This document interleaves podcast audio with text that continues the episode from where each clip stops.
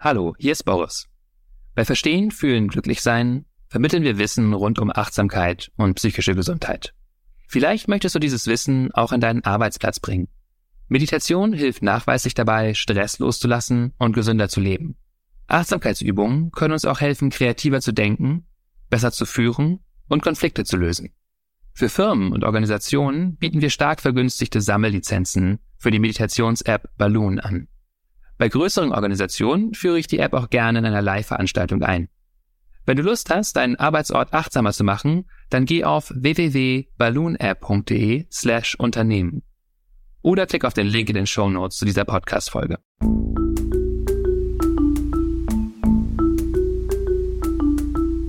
Verstehen, fühlen, glücklich sein mit Sinja Schütte und Boris Bornemann.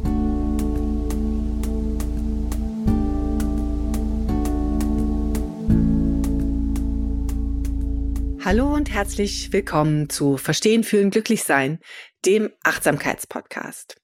Und ich freue mich auch heute wieder mit Dr. Boris Bornemann zu sprechen. Und ähm, er ist wie immer Psychologe, er ist Achtsamkeitstrainer und er ist auch immer noch Neurowissenschaftler und ähm, Kopf und Stimme hinter der Achtsamkeits-App Balloon. Hallo Boris. Hallo Sinja. Sinja Schütte ist die Chefredakteurin der Achtsamkeitszeitschrift Flow. Und wir haben heute einen besonderen Leckerbissen für euch, weil der so unfassbar groß ist. Ähm, wir wollen über das Glück sprechen und zwar genauer gesagt über zwölf Wege zum Glück. Ja, und ich habe schon gesagt, es ist sehr groß das Thema und deswegen haben Boris und ich uns entschlossen, ähm, das euch in ja verdaulichen Portionen zu servieren und zwar in einer Trilogie. Und heute hört ihr den ersten Teil.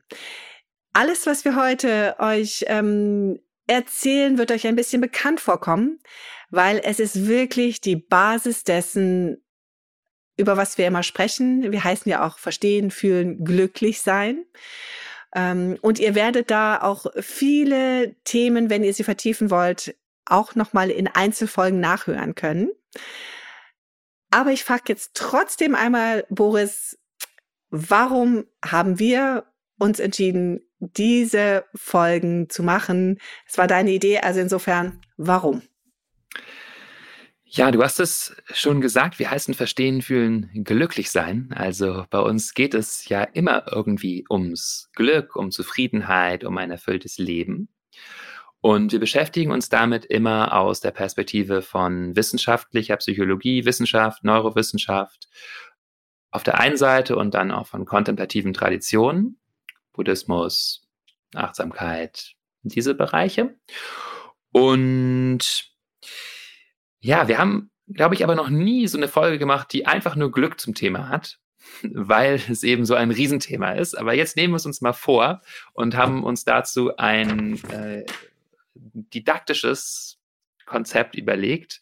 Und zwar orientieren wir uns an dem ganz wunderbaren Buch The How of Happiness von Sonja Lubomirski oder auf Deutsch Glücklich sein. Und ähm, die kann uns nämlich einen sehr guten Überblick geben über die verschiedenen empirisch, wissenschaftlich abgesicherten Wege sozusagen zum Glück. Also wir reden hier nur über Dinge, von denen die wissenschaftliche Psychologie sagt, da gibt es viel Evidenz, die zeigt, dass das Wege sind, wie wir glücklicher und zufriedener leben können. Und genau, vielleicht Sonja Lubomirski, wer ist das? Das ist eine Psychologieprofessorin. Ich mache ein bisschen Name-Dropping mit einem Bachelor aus Harvard und einem PhD aus Stanford. Also ja, keine. Also die kann schon was. Die weiß, wovon sie redet. Das ist wirklich auch eine tolle Forscherin und ihr Buch ist wirklich auch sehr lesenswert. Ähm, ich denke, die versteht das alles gut zu kommunizieren in dieser, ähm, dieser Tonalität von, äh, die dem auch angemessen ist, denke ich, nämlich zu sagen, äh, Menschen, wir können wirklich was tun. Es ist wirklich mittlerweile viel darüber bekannt, was denn eigentlich ein glückliches Leben ausmacht und gleichzeitig auch es nicht so amerikanisch zu überverkaufen. Natürlich werden wir immer noch mal auch durch schwierige Zeiten durchgehen und so weiter, aber äh, ja, es lohnt sich, sich damit zu beschäftigen. Das bringt sie sehr gut rüber, finde ich. Ja, und darüber reden wir ja auch immer wieder hier, dass eben ein, ein dauerhaftes Glück gar nicht der Zustand ist, äh, den wir anstreben, sondern dass es eben ein bewusstes Erleben von guten und auch schwierigen Momenten ist und dass das am Ende ein erfülltes Leben ausmacht. Also äh, Insofern ist Glück, äh, wenn wir es jetzt hier so definieren, auch nicht ein permanenter Zustand von ähm, Endorphinausschüttung, sondern eben auch dieses Zusammenspiel von allem. Und ähm, Vielleicht sollten wir hier auch noch einmal ähm, das Wort positive Psychologie ähm, erwähnen, nämlich ähm, Sie als Vertreterin genau dieser positiven Psychologie ja auch eine ganz, ganz ähm, wichtige Person in diesem Feld. Kannst du das noch mal so ein bisschen erläutern, äh, was diese Spielwiese positive Psychologie ganz Besonderes in sich hat? Ja, das ist eine Forschungsrichtung in der Psychologie, die sich mit positiven Herzens- und Geisteszuständen beschäftigt, also ja, mit Glück, Freude, auch positiven Charakter stärken, mit dem erfüllten Leben, mit äh, auch sozialen Verbindungen, mit all dem, was ein gesundes und glückliches Leben ausmacht. Und jetzt kann man sich fragen, beschäftigt sich die Psychologie denn nicht immer damit? Aber die Antwort ist, Nein, es gibt einerseits einfach wissenschaftliche Psychologie, die stark versucht zu verstehen, wie der Mensch funktioniert, auch die kognitive Psychologie, die Neurowissenschaft. Das ist häufig erstmal recht wertneutral, sage ich mal. Da geht es darum, wie der Frontalkortex daran beteiligt ist, eine Handlungsplanung durchzuführen. Interessant, aber sagt uns jetzt noch nicht so wahnsinnig viel darüber, wie wir denn zufrieden werden. Und dann gibt es die klinische Psychologie, das Feld, was eben hinter Psychotherapie letztendlich steht, die sich schon seit Freud damit beschäftigt, was denn psychisches Leid ist, wie das zustande kommt und wie wir das lindern können. Und da gibt es sozusagen immer nur diesen Weg von, ja, vielfach ist es so, dann sind wir nicht krank, dann ist ja alles schick, sozusagen als Perspektive der klinischen Psychologie.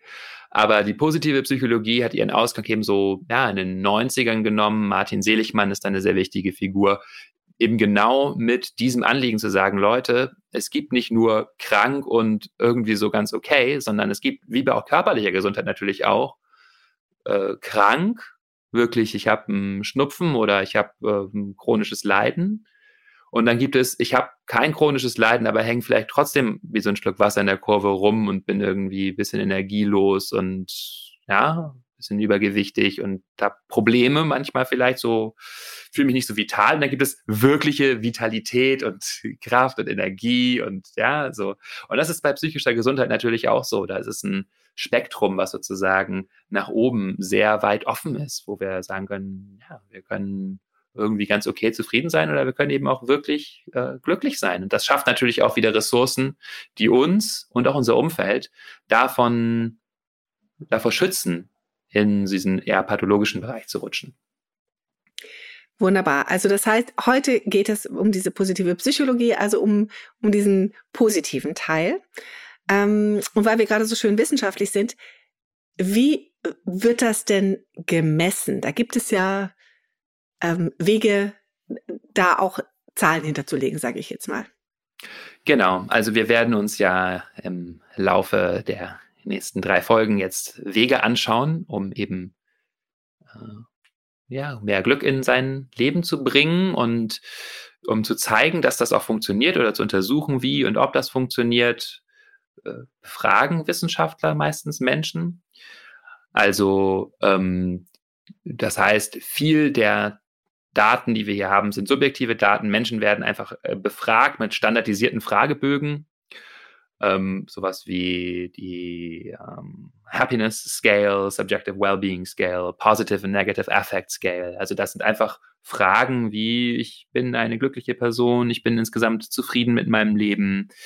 Wie häufig erfahren Sie folgende Emotionen? Dann kann man schauen, welche Art von Emotionen erfährt jemand ich habe viel Energie, ich fühle mich morgens oft ausgeruht oder so, oder die Gegenteile davon. Also verschiedene Instrumente, einfach Menschen zu befragen. Das ist das Gros der Daten, auf die wir uns stützen. Das ist für so eine große Frage wie Lebenszufriedenheit, äh, Glück auch meines Erachtens immer noch die beste Methode.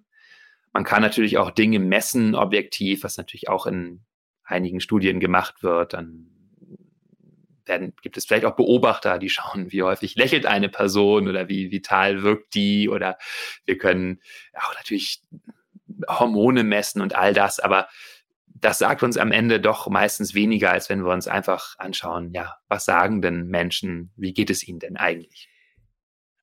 Also okay, so messen wir das. Ähm, und natürlich, bevor wir darüber sprechen, aber eigentlich äh, allein schon, dass wir darüber sprechen, äh, beantwortet schon fast die Frage, habe ich den Einfluss darauf, Glück, äh, wie glücklich ich bin, ob ich Glück, kann ich Glück verändern?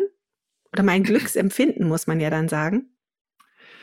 Ja, das ist die gute Nachricht und genau deswegen reden wir darüber und machen auch diesen Podcast. Dazu gibt es sehr, sehr, sehr viele Daten.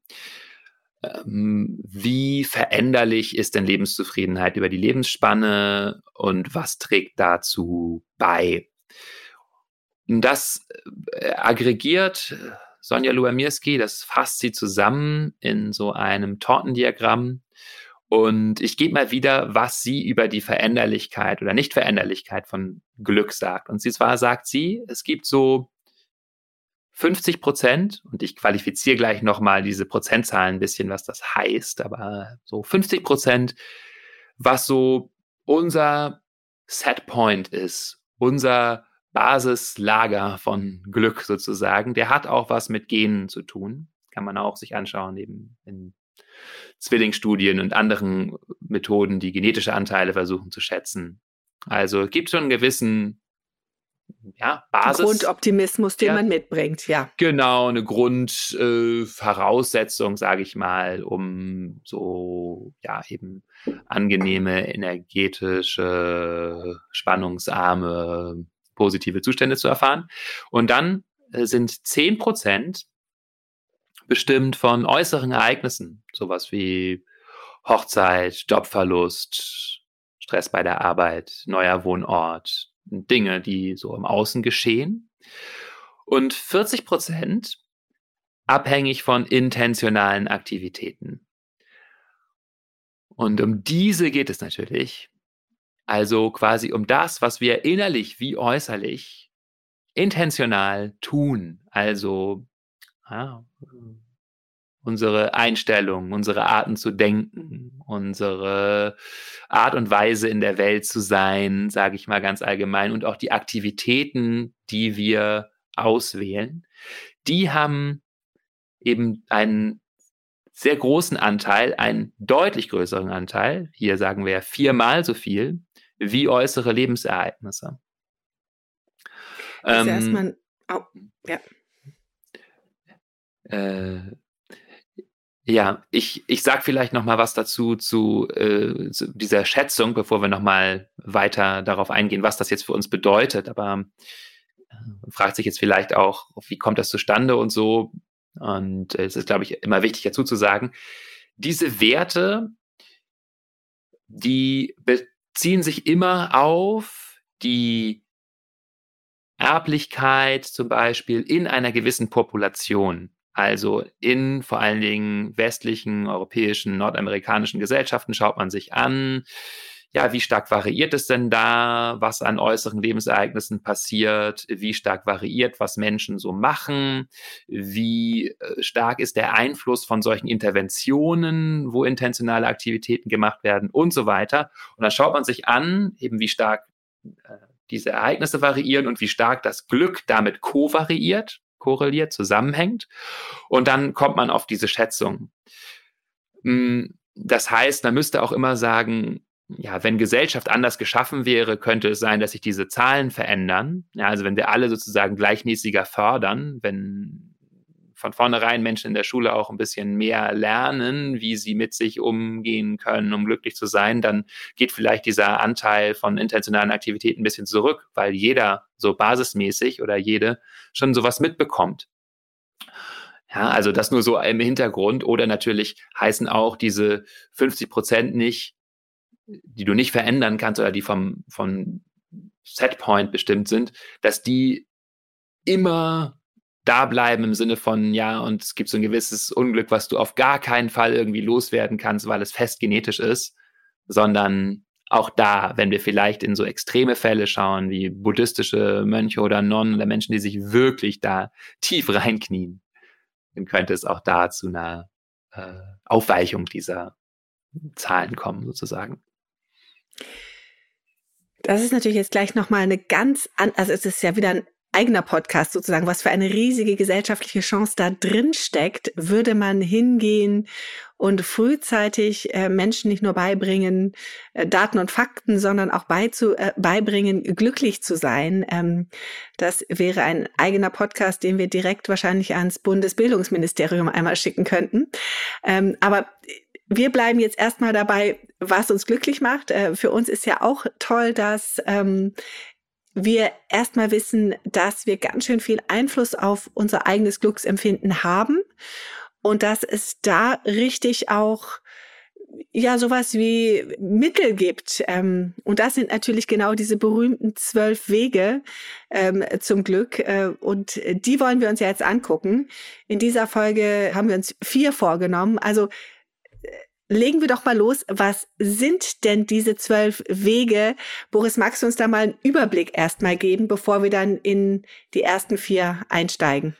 Sehr gerne. Ähm, und äh, vorher möchte ich noch einmal das unterstreichen, was du gesagt hast. Also diese positive Botschaft, denke ich, die aus diesen Zahlen spricht, dass es doch sehr stark in unserer Hand liegt, da habe ich schon auch wieder kritische Stimmen im Hinterkopf. Manche Leute sagen, ah, da bin ich ja auch ganz verantwortlich und das wird dem Individuum zugeschrieben und so weiter. Also ja, äh, KritikerInnen, ihr habt recht und wir hören euch sozusagen.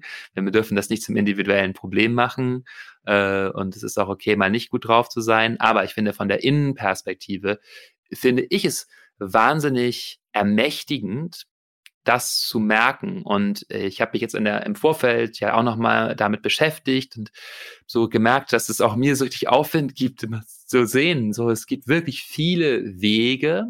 Und wenn wir sie jetzt gleich ein, alle einmal hören, nur so ein Stichwort, können wir schon dabei wahrscheinlich eine gewisse Resonanz spüren und merken, ah ja, das stimmt, das tut mir ja eigentlich gut. Und vielleicht auch schon merken, das sind Dinge, die sind kein Zauberwerk, sondern das haben wir alle schon mal gemacht. Und äh, wir können uns aber bei allen wahrscheinlich auch vorstellen, ja, wenn ich das tatsächlich mehr machen würde, ja, das würde was verändern. Also ich glaube, hier kann schon mal in unsere Intuition auch dieser empirischen Befundlage sozusagen ähm, noch zusätzliche Evidenz mitliefern sozusagen, also dass wir wirklich merken, naja, ah stimmt, Wäre vielleicht so, wäre, vielleicht erlebst du das so, wenn ich dir jetzt einmal diese zwölf äh, Wege einfach erstmal benenne. Ja, los Und, geht's. Ähm, ist das zum einen Dankbarkeit ausdrücken, dann Optimismus kultivieren, Grübeleien oder Overthinking und sozialen Vergleich vermeiden, sich anderen gegenüber freundlich und hilfsbereit verhalten, soziale Beziehungen nähren, Bewältigungsstrategien für schwierige Gefühle entwickeln, uns in Vergebung üben, Flow-Erfahrungen im eigenen Leben begünstigen, die Freuden des Lebens bewusst genießen, sich zu Werten und Zielen bekennen, sich gut um den Körper kümmern, Zugänge zu Religion und Spiritualität finden. Ja, macht sofort was mit einem. Ich habe gerade überlegt, dass ich mir alleine diese Liste einmal aufschreibe und wieder an die berühmte Toilettentür hänge. Das alleine macht einen ja schon ein bisschen glücklich, weil es ja auch äh, alles Bereiche sind, die machbar sind. Ich habe übrigens gestern gelernt, vielleicht auch noch eine kleine äh, hübsche Anekdote in diesem Zusammenhang, dass die Dänen sagen, lass uns das mal machen statt ich muss mal. Also ich müsste mal das und das tun, sagen die einfach, ich mache mal. Also äh, da habe ich auch gedacht, das ist auch ähm, schon so eine kleine Mini-Veränderung, die ganz viel machen kann. Aber wir kommen zurück zu den zwölf Wegen. Vielen Dank, Boris, dass du das jetzt erstmal aufgelistet hast. Ähm, die Frage, die sich mir jetzt natürlich aufdrängt, ist eigentlich, kann jeder gleichermaßen diese zwölf Wege so beschreiten?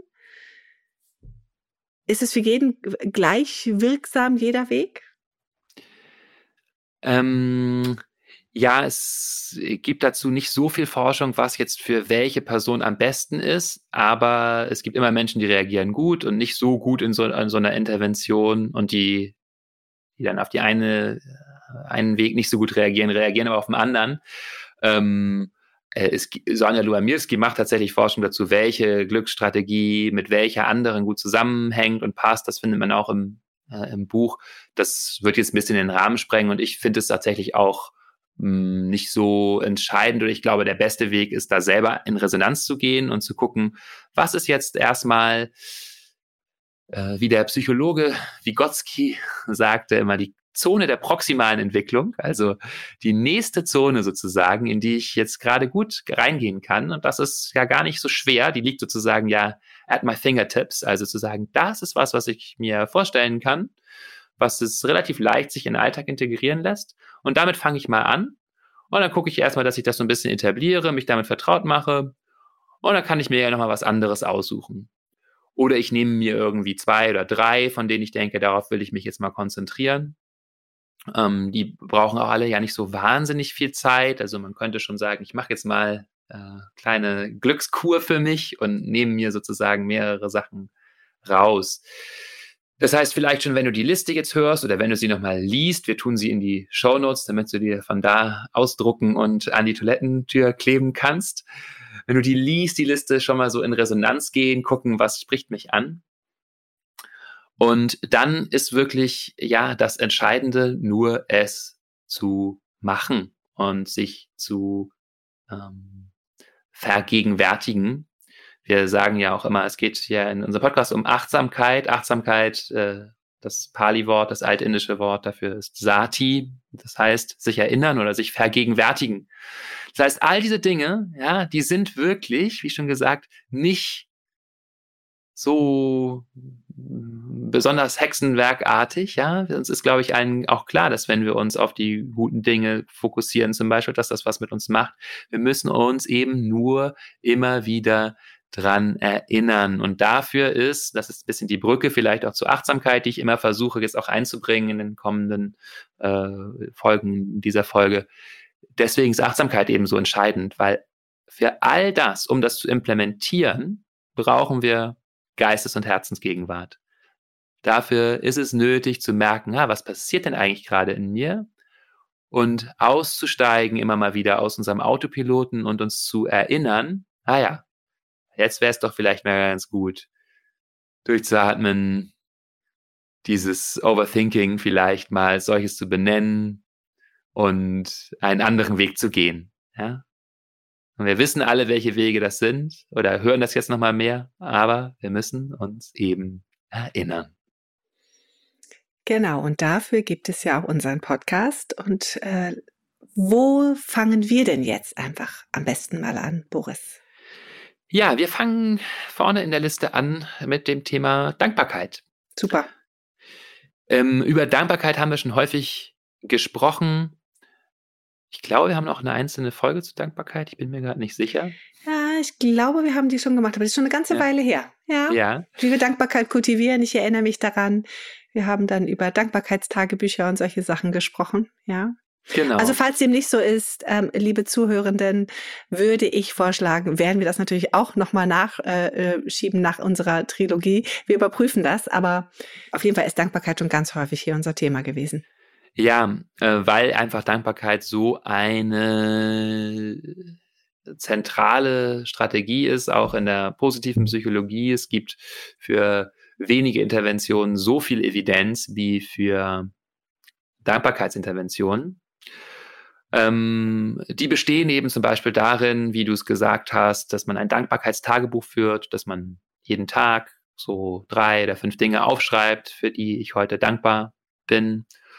Wir können uns aber auch hinsetzen und äh, meditieren und uns diese Frage stellen, wofür bin ich dankbar, ins Fühlen kommen, den Körper spüren, so uns auch Zeit nehmen, diese Dankbarkeit wirklich in uns zu fühlen und so ein bisschen auch zu schauen, wo ist es denn jetzt leicht, diese Dankbarkeit zu empfinden. Das kann von Tag zu Tag unterschiedlich sein.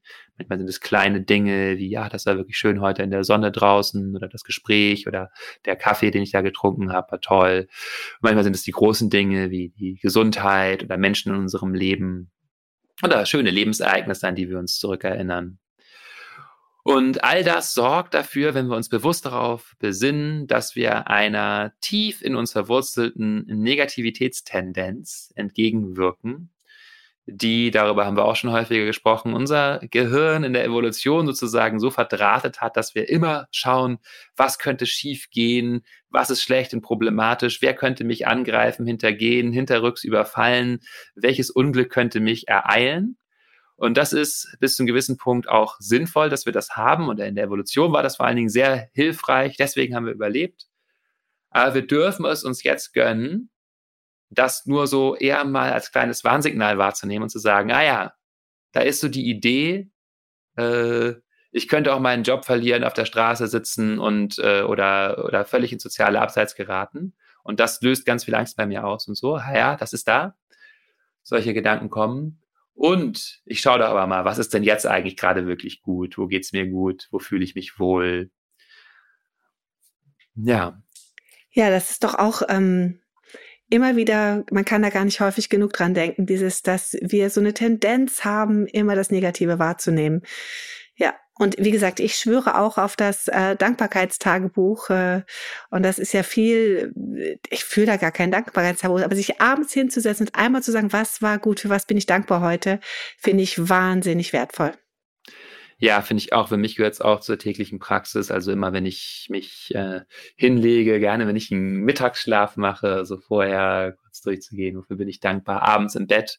Manchmal komme ich gar nicht dazu, weil ich noch ein paar andere Dinge habe, die ich abends im Bett mache. Aber es ist theoretisch auf der Liste von Things to Do. Aber ähm, Ach so, ich meinte jetzt nicht, woran die Hörerinnen jetzt vielleicht gedacht haben, die mache ich vielleicht auch im Bett, aber ich, ich meine so, so sozusagen mentale Rituale von, ja. Ähm, also, aber ja, Dankbarkeit wirklich eine sehr, sehr gute Strategie. Und hier vielleicht auch schon mal der Hinweis, es gibt so ein paar Studien, die ich jetzt nicht zu groß an die Glocke hängen wollte, aber die zeigen, dass manchmal Menschen, die das eher so sporadisch und in unterschiedlicher Form machen, mehr davon profitieren, als die, die das rigide sozusagen äh, durchziehen.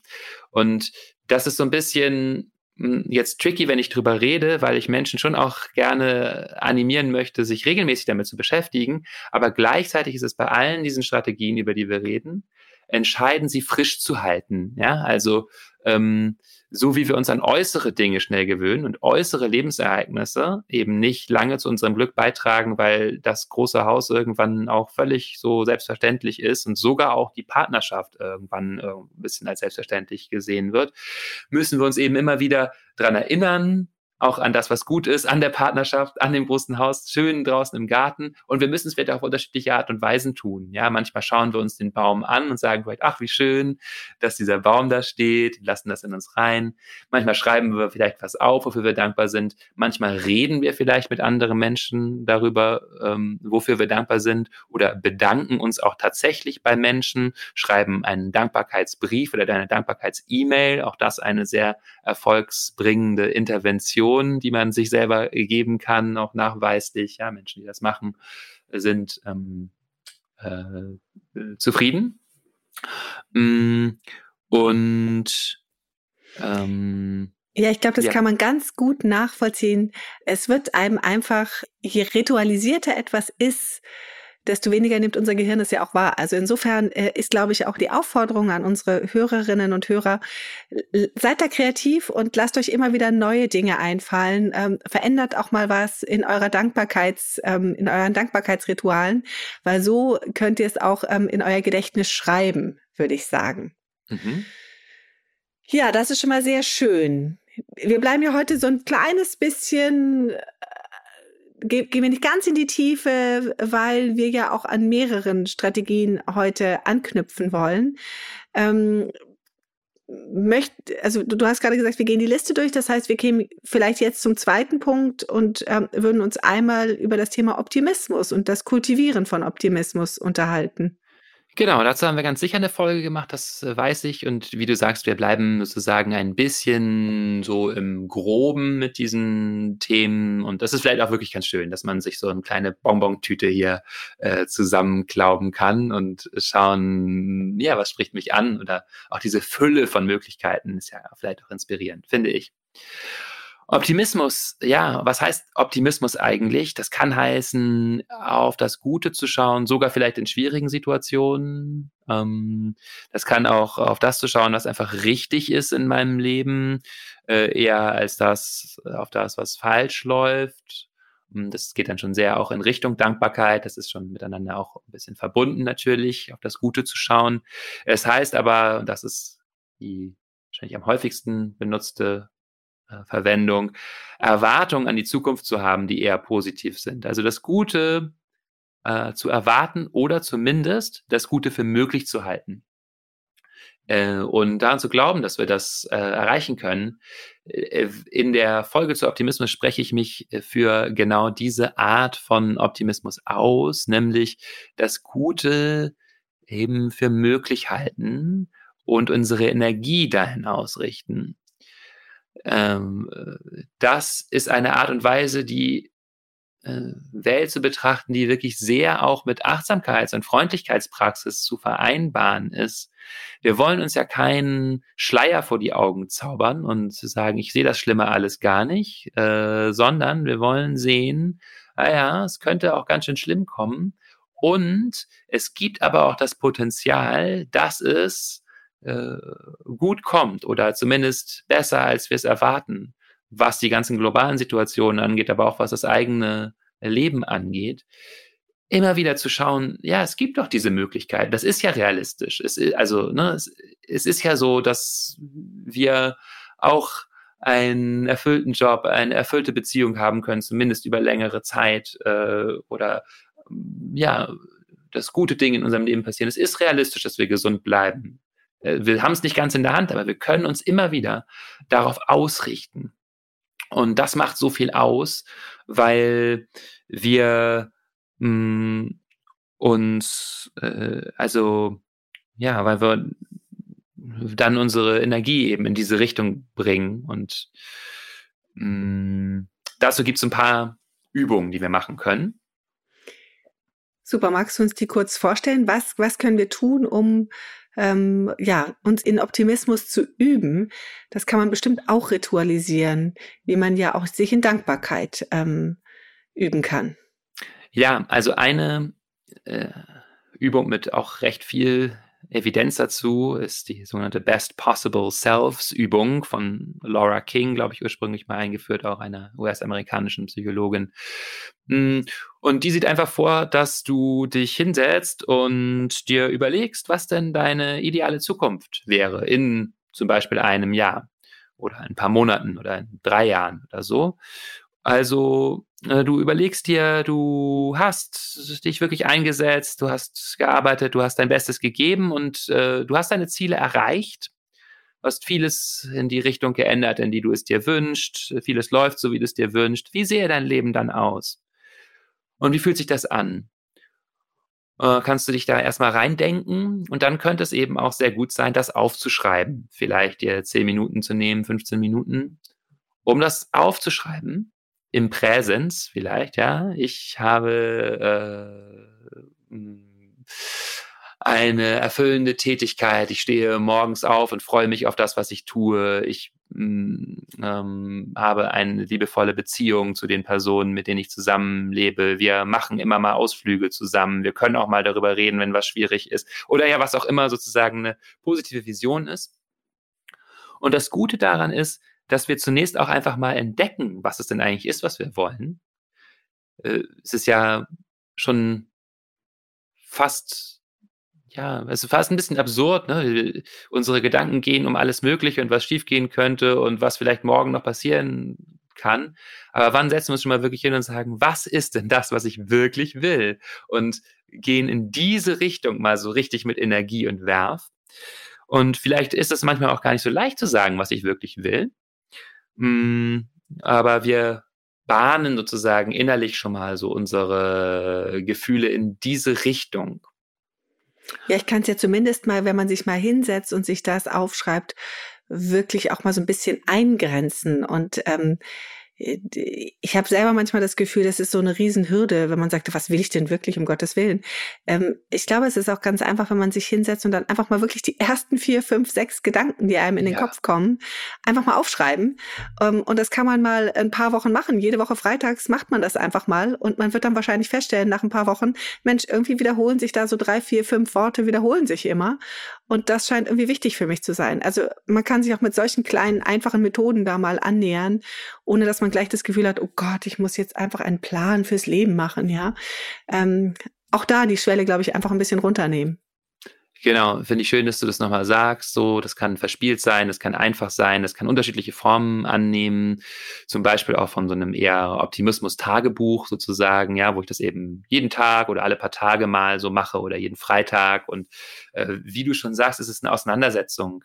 Es ist jetzt nicht, dass wir herausfinden müssen, was ich ein für alle Mal in meinem Leben brauche, um für immer glücklich zu sein, sondern einfach das am Leben zu halten, diesen Optimismus-Muskel sozusagen fast immer wieder anzusprechen und zu sagen, ich traue mich immer mal wieder zu träumen und immer mal wieder in diese Richtung zu denken.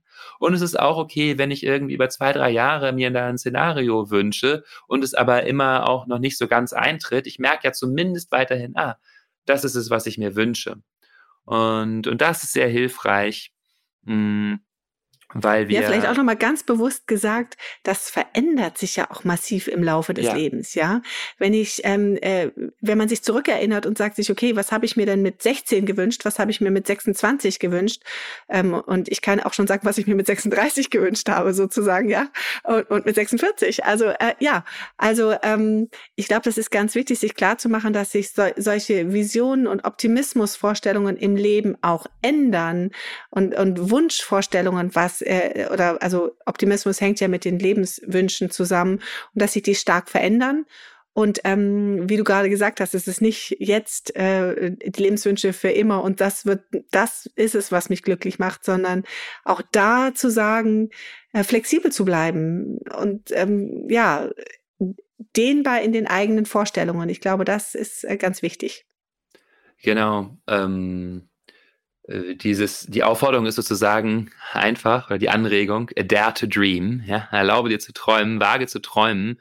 Darum geht es, wie du sagst, das verändert sich, fand ich jetzt auch echt noch eine wichtige Ergänzung. Es ist ja eigentlich allen klar, dass ich ja möglicherweise sogar morgen schon ein bisschen andere ja. Dinge priorisiere und gerade wichtig finde und in Bezug darauf sich eher so meine äh, Traum, Bewegungen vollziehen, meine Wünsche. Und das ist gut, wenn wir sozusagen an den Rändern der Wirklichkeit so ein bisschen Richtung des Schönen ausufern, dann, äh, dann üben wir einfach das, unsere Fühler dahin auszustrecken. Sehr schön. Also das heißt, Optimismus durch Dare to Dream ein Stückchen, ähm, also dieses, ähm, ja, dieses Optimismus-Tagebuch, das äh, finde ich äh, sehr schön auch. Du möchtest noch was dazu sagen?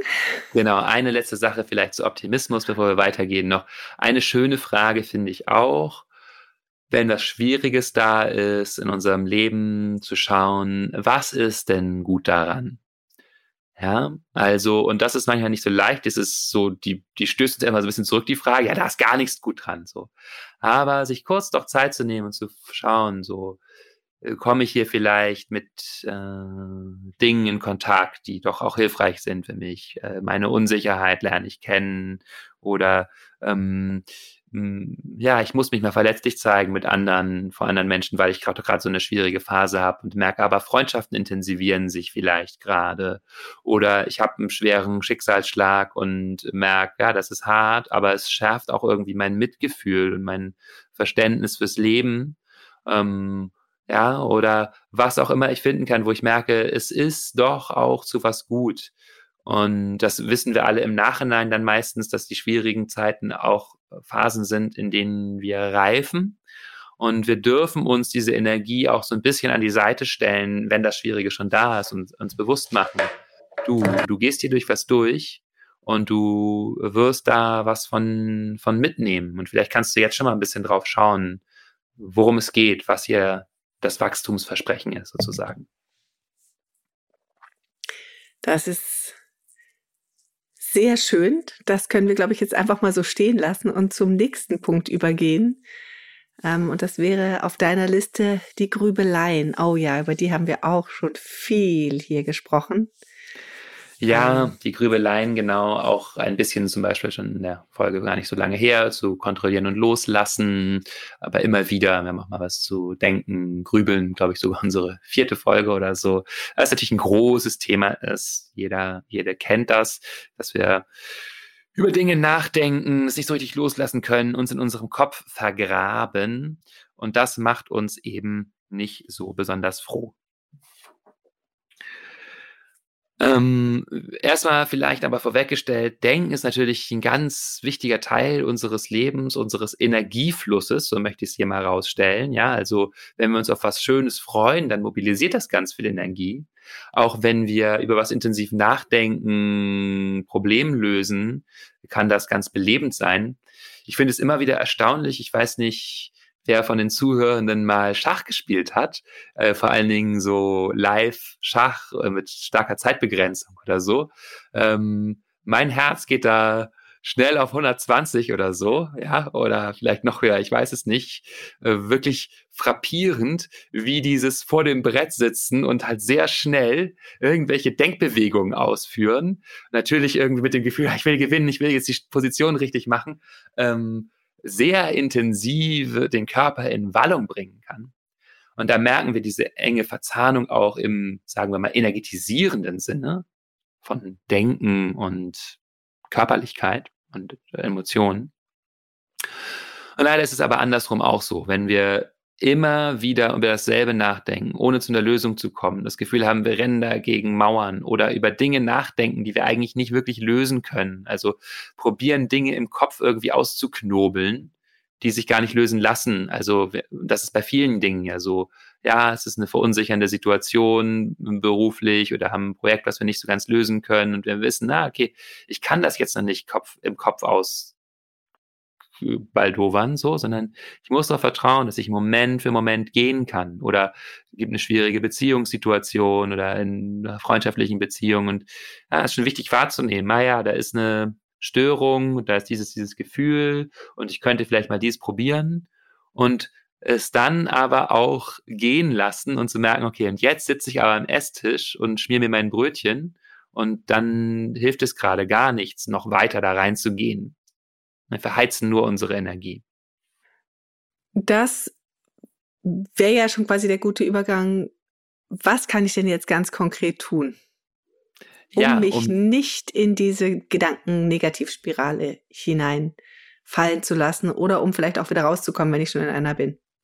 Ja, ähm, und äh, genau hier braucht es sicher mal ein Update in Richtung Achtsamkeit und äh, auch von dem, was äh, Sonja Lubermirski, zumindest in dem Buch, das die Ausgabe von Ich, die ihr habt, ich weiß nicht, ob es gibt, glaube ich, keine weitere Auflage, aber äh, schreibt, das ist schon sehr noch klassisch kognitive Verhaltenstherapie, also sich ablenken von Gedanken, was anderes machen. Das kann helfen, so. Also, naja, das will ich nicht drüber nachdenken, ich strick oder nähe jetzt mal oder ich koche jetzt was oder natürlich auch einfach, ähm, ich bringe den Körper in Bewegung, ich gehe laufen und solche Sachen, die sind nach wie vor sehr gut. Ähm, innerlich wird dann manchmal auch so Gedankenstopp empfohlen, also dass man sich wirklich sozusagen Stopp jetzt. Ähm, das kann funktionieren, aber die Erfahrung zeigt auch, dass Menschen, die damit sehr viel zu tun haben, mit so Grübeleien, häufig da eher in Teufelsküche auch mal mitkommen, äh, mit dem Versuch, die Gedanken so zu kontrollieren. Und deswegen inkorporieren neuere Ansätze aus der äh, kognitiven Verhaltenstherapie sehr viel stärker diese achtsamkeitsbasierten Methoden. Zum Beispiel eben die Acceptance und Commitment Therapy, über die wir hier vor ein paar Folgen mal geredet haben, Kontrollieren und Loslassen. Und da geht es also darum, eine achtsame Beziehung zu Gedanken zu entwickeln. Also ein erster Ausgangspunkt dafür ist unser Körper, dass wir uns gut in unserem Körper zu Hause fühlen, die Aufmerksamkeit in den Körper bringen, am besten auch schon durch Meditieren, dass wir das wirklich kultivieren, diese Art und Weise in der Welt zu sein, die geprägt ist von Körperempfindung, von wirklich fühlen, spüren, jetzt, genau, wie atmet es, wie kribbelt es, wie drückt oder wärmt es sich, ja, was kann ich wirklich im Körper fühlen? Und damit habe ich schon so ein bisschen so ein Grund, eine Basis, wo ich was anderes bin, wo ich merke, ah, ich bin ja nicht nur meine Gedanken, bin ja nicht nur dieses Denken. Und dann kann ich beginnen, diese Gedanken so ein bisschen auch zu beobachten. Ähm, ich kann mir klar machen, was du ja immer gerne sagst, Gedanken sind keine Fakten. Also auch nochmal draufschauen und sagen, ja, ja, das denkt es gerade, ja, der Gedanke geht mir durch den Kopf. Und da kann ich vielleicht genauso wenig dran machen wie an meinem Bauch grummeln oder an meiner juckenden Stelle. Ja? Aber ich kann lernen, anders damit umzugehen, anders damit zu sein. Und ähm, das kann ich eben ganz entscheidend durch Achtsamkeits- und meditationsbasierte Verfahren, auch Freundlichkeit spielt eine entscheidende Rolle, zu sagen, hey, so, meine Liebe, ja, das sind ganz schön bedrückende Gedanken. Und weißt du was, vielleicht stimmen die auch gar nicht, so, ne, aber ja, tut trotzdem gerade ein bisschen weh, dass du das so denkst, ne, so, ne, also sich auch äh, so ein bisschen liebevoll zur Seite stehen dabei, äh, wenn wir das, wenn wir diese Gedanken haben. Ja, und ähm, ich finde ja dann auch immer sehr schön, äh, all diese Bilder, ähm, die du ja in vielen Med Meditationen auch verwendest, dass man sie auf irgendwelche Wolken setzt oder auf irgendwelche kleinen Boote setzt und sie einfach ähm, weiterziehen lässt. Also das äh, ist ja auch immer sehr hilfreich. Ähm, ähm, oder auch sagen, jetzt habe ich mich damit beschäftigt, jetzt stelle ich diese Gedanken mal zur Seite. Das sind alles sehr schöne meditative Formen, um ähm, diese Gedanken dann einfach auch ja für sich abzuschließen und erstmal ähm, da sein zu lassen und ähm, ja auch vorbeiziehen zu lassen. Genau, so das ist was, das wir wirklich lernen können von Moment für Moment, andere Beziehung zu Gedanken. Das ist wirklich ein ganz, ganz großes Geschenk auch von Achtsamkeitspraxis. Das höre ich auch immer in Kursen oder Nachkursen. Das ist eine der wichtigsten Dinge, die Menschen mitnehmen. Ah, ich bin nicht meine Gedanken, ich muss nicht alles glauben, was ich denke. Ah, Gedanken sind keine Fakten. Das sind häufig die Sachen, die wirklich hängen bleiben, weil wir, bevor wir uns mal wirklich in der gelebten Erfahrung damit beschäftigt haben, wer und was wir sind und so merken, ah, so funktioniert Bewusstsein, häufig so identifiziert sind mit Gedanken, dass äh, ja, äh, das wirklich ein Befreiungsschlag sein kann durch Achtsamkeitspraxis.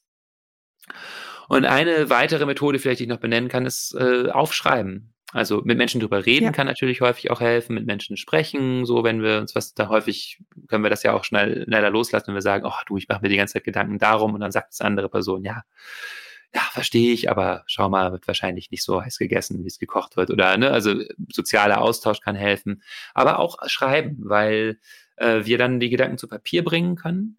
Auch damit werden sie ein bisschen veräußerlicht. Also wir merken, ah ja, das ist was, was so an Gedankengeschichte in meinem Kopf ist. Wir können es auch manchmal ein bisschen ordnen, sortieren. Wir haben es einmal ausgedrückt. Wir sind also sozusagen nicht mehr ganz allein damit, sondern wir haben es sozusagen, sind mit dem Blatt Papier oder dem Computerbildschirm oder so, wir haben es, ähm, ja, wir haben Ausdruck dafür gefunden. Und ähm, das hilft schon manchmal, dass die Gedanken nicht so immer wieder kommen, sondern wir haben es einmal geordnet aufgeschrieben. Kann ich nur bestätigen. Mache ich sogar nachts. Selbst dann kann man nämlich mhm. besser einschlafen, wenn man die Gedanken einmal aufgeschrieben hat. Ich bin manchmal sehr überrascht, was für wirres Zeug ich nachts aufschreibe bei solchen Gelegenheiten. Ja, das sind sehr schöne Tipps für die, äh, für die Grübeleien, die uns so beschäftigen. Ähm, ja, glaube ich, auch schon viel besprochen, aber man kann es gar nicht häufig genug besprechen. Ich glaube, es ist ein ganz, ganz, ganz wichtiges Thema für viele Menschen, gerade auch ähm, in Zeiten, in denen viele komplexe Problemsituationen gleichzeitig auf der Welt vorhanden sind, ist ähm, sowas sehr, sehr wichtig. Ich würde jetzt gerne noch mal zum vierten Punkt kommen, den wir uns heute angucken wollen. Ähm, und der ist, sich anderen gegenüber freundlich und hilfsbereit verhalten. Ähm, magst du da einmal ein bisschen drauf eingehen, was genau ist damit gemeint und ähm, warum macht mich das eigentlich glücklich? Ja, gerne. Also ich glaube, wir alle halten es für moralisch geboten, uns nett freundlich, hilfsbereit anderen Menschen gegenüber zu zeigen. Und die gute Nachricht ist, dass es wirklich auch zu unserem Wohlergehen beiträgt, wenn wir das tun.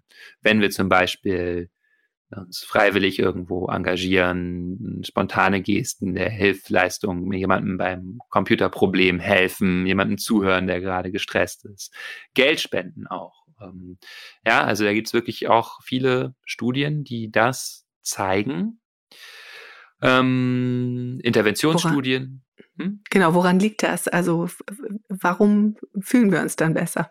Ja, also ähm, verschiedene Erklärungen. Ähm, zum einen kann es auch mit einem positiven Selbstbild zusammenhängen. Also wie gesagt, wollen wir ja auch wahrscheinlich gerne äh, gute Menschen sein. Also wir haben ja alle doch eigentlich eher den Wunsch zu sagen, ich verhalte mich so, wie es meinen Werten und Idealen entspricht.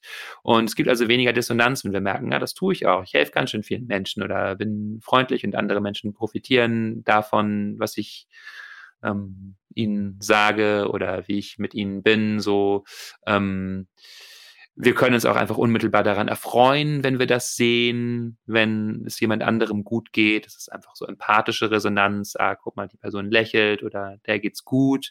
Also wir bekommen sozusagen auch was zurück auf eine Art.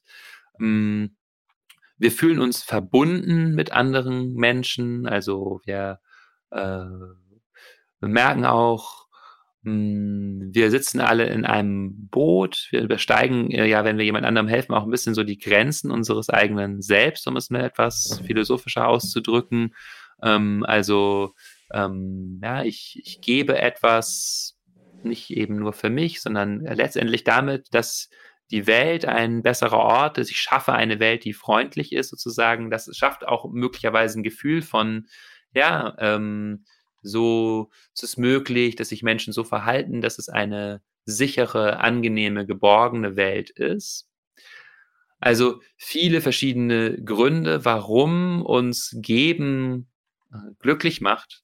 Es ist ja auch schon sehr früh angelegt übrigens. Man kann das ja schon in, in kleinen Kindern zeigen, auch schon in, ja, sobald die irgendwie sich bewegen können, äh, für Experimente tauglich sind, kann man das immer finden, dass der Impuls ist, schon von den kleinsten Kindern Dinge aufzuheben, die dem Erwachsenen runtergefallen sind, sie darauf hinzuweisen, wenn jemand was verloren hat, ihnen Sachen zu bringen, andere zu streicheln, zu trösten, denen es schlecht geht, die festzuhalten und so. Also, es ist was ganz Menschliches, was bei uns auch ähm, bestimmte Hormone freisetzt, eben Oxytocin zum Beispiel, dieses Bindungshormon, das uns selber beruhigt, das den Parasympathikus aktiviert, äh, viel auch Teil meiner Doktorarbeit, diese Beziehung von parasympathischer Aktivierung, also so einer beruhigenden, feinfühligen Nervenaktivierung und prosozialem Verhalten, Freundlichkeit, die wir anderen gegenüber zeigen. Also gibt ganz viele Gründe, warum äh, ja uns das Zuwenden zu anderen ähm, selber glücklich macht. Ähm, ja. Und zwar übrigens egal, ob wir was zurückbekommen. Das ist vielleicht auch noch wichtig dazu zu sagen. Ne? Also ein Effekt ist natürlich auch, wir stärken auch soziale Beziehungen und andere Menschen geben uns vielleicht dann auch mal was zurück, wenn wir nett zu ihnen sind. Das ist nochmal ein Effekt. Aber auch wenn man sich Studien anguckt, wo Menschen nur ähm, so entweder äh, die Gelegenheit bekommen, äh, einen Teil ihres Geldes zu spenden oder das nicht zu tun oder das für sich zu behalten, spielen nochmal einen extra Betrag und dann äh, kann, können sie das einer Wohltätigkeitsorganisation spenden, die fünf Dollar, oder sie äh, behalten die für sich.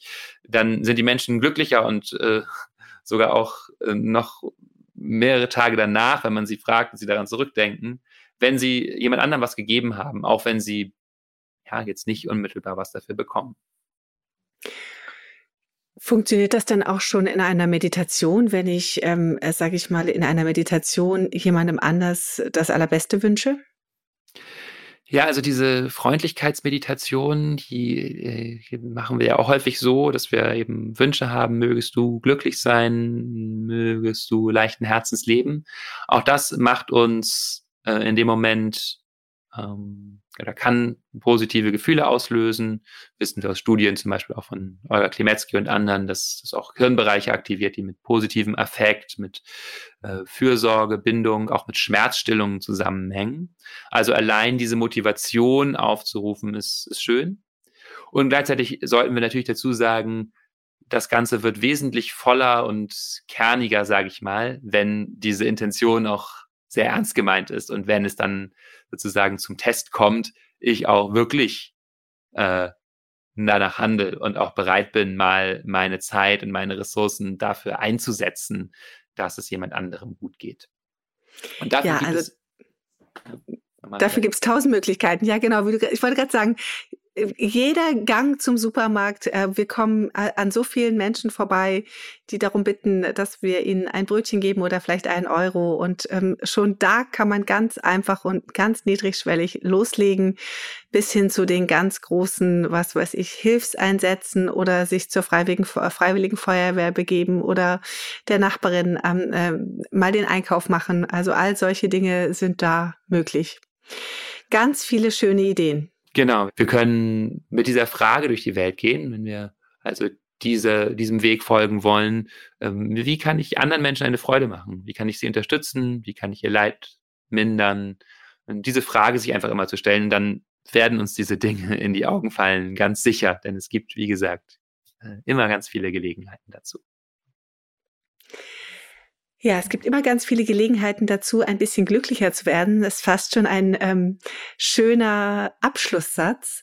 Wir haben heute vier Wege erstmal kennengelernt, nämlich den Weg der Dankbarkeit, des Optimismus, ähm, den Weg gegen das Grübeln, sage ich jetzt mal, und ähm, dann noch den Weg, freundlich und hilfsbereit gegenüber anderen sich zu verhalten. Das waren die ersten vier Wege, die wir euch gerne ein bisschen deutlicher machen wollten. Ähm, ich gebe nur kleine Stichworte, Dankbarkeit durch die Dankbarkeitsmeditation, ähm, aber auch sowas wie ein Dankbarkeitstagebuch. Ja, und den Gedanken dafür dankbar zu sein, was wir haben, also den Blick auf das zu richten, was da ist, was gut ist. Ähm, und da ist schon der Übergang zum Optimismus, letztendlich, ähm, wie ich heute dann jetzt auch gelernt habe, auch ein Optimismus-Tagebuch zu führen ähm, und sich eben ganz bewusst auch ähm, Dare to Dream, also also sich vorzustellen, was möglich wäre in der Zukunft und ähm, sich bewusst zu machen, dass ähm, unsere Grundeinstellung sozusagen der Blick aufs Negative ist, um dann bewusst zu sagen, jetzt richte ich den Blick auf das Positive, auf das Optimistische. Ja, und die Grübeleien, mein Lieblingssatz, Gedanken sind keine Fakten. Also sich bewusst zu machen, meine Gedanken sind nicht unbedingt die Realität, ähm, sie vielleicht mal auf eine Wolke zu setzen und vorbeiziehen zu lassen. Auch das ein ganz wichtiger Impuls, ähm, einer der Wege, glücklicher zu werden.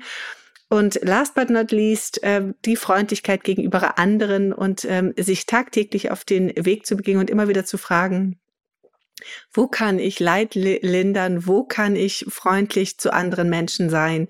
Es werden euch Tausende von Momenten begegnen ähm, auf euren Wegen durch jeden einzelnen Tag. Also insofern vier sehr schöne Impulse. Vielen Dank, lieber Boris, dass du das so für uns zusammengefasst hast. Euch allen ähm, vielen Dank fürs Zuhören. Das sei denn, Boris möchte jetzt noch was ergänzen. Nein, Boris sagt nein. Er ist total glücklich, sagt er. Ähm, ja, also äh, vielen Dank euch fürs Zuhören. Ähm, wenn ihr mögt, schreibt uns gerne. Ihr wisst, es ist die ähm, Mail. Mail. Oh, jetzt musst du mir helfen, Boris. Wie ist die? Wie Podcast ist die at balloonapp.de podcast at balloonapp.de. Schreibt uns da gerne hin. Und ähm, natürlich könnt ihr auch äh, gerne Sternchen für uns hinterlassen in den ähm, in der Podcast-App eurer Wahl, ähm, weil äh, dann finden mehr Menschen zu uns und werden hoffentlich ähm, glücklicher, zumindest nach dieser Folge. Und und Boris, ihr könnt auch, äh, ja? auch noch ergänzen, eure Fragen an uns schicken. Wir machen ja gelegentlich auch eine Folge zum, zu euren Fragen und da könnt ihr an die Nummer, die ihr in den Shownotes findet, eine Nachricht schicken, eine WhatsApp-Nachricht oder auch gerne eine Voice Note, noch viel lieber eine Voice Note, die hören wir uns immer gerne an und können dann nämlich äh, vielleicht in ein paar Wochen oder Monaten hier eure Fragen aufnehmen. Ja, ein ganz wichtiger Hinweis. Auch das super gerne bitte. Ja, vielen Dank, dass ihr uns zugehört habt ähm, und viel Glück bei den ersten vier Wegen des Glückes. Und wir freuen uns drauf, wenn ihr ähm, auch bei den nächsten zwei Folgen dieser Glückstriologie dabei seid.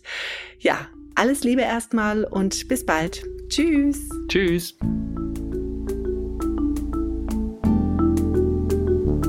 Das war Verstehen, Fühlen, Glücklich Sein, der Achtsamkeitspodcast.